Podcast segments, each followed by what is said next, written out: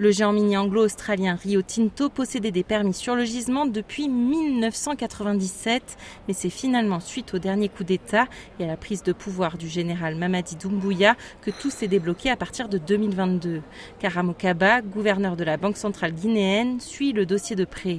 Je pense que la première fois que j'ai entendu parler du Simandou, j'avais 4 ans. Pourquoi cette fois-ci ça a marché? C'est parce que nous avions un État qui a été pragmatique c'est vrai qu'on a eu de longs échanges, on a eu des réunions musclées, mais nous avons adhéré à cette idée de co-développement, gagnant-gagnant.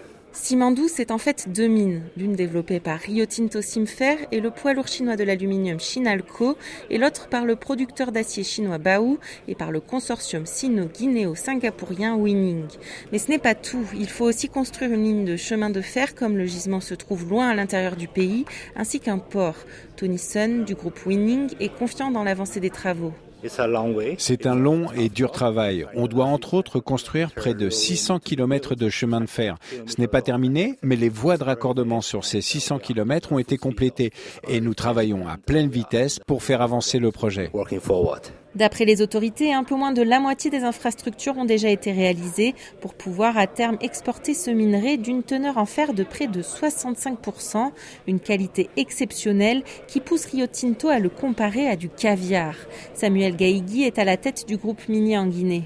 Le plus gros a été négocié. Au stade actuel, il y a encore quelques tuilages à faire. Le plus important, c'est qu'on a eu euh, la ratification des accords de co-développement par le Conseil national de transition. Je pense que les, prochaines semaines vont, être décisives pour euh, la clôture des accords euh, restants.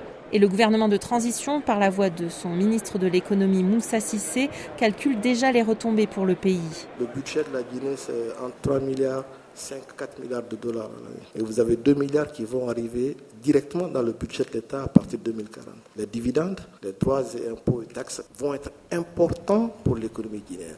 Se pose également la question des conséquences environnementales du projet, alors que la société civile continue de réclamer la publication et la mise à jour des études d'impact. Claire Bargelès, de retour du Cap, RFI.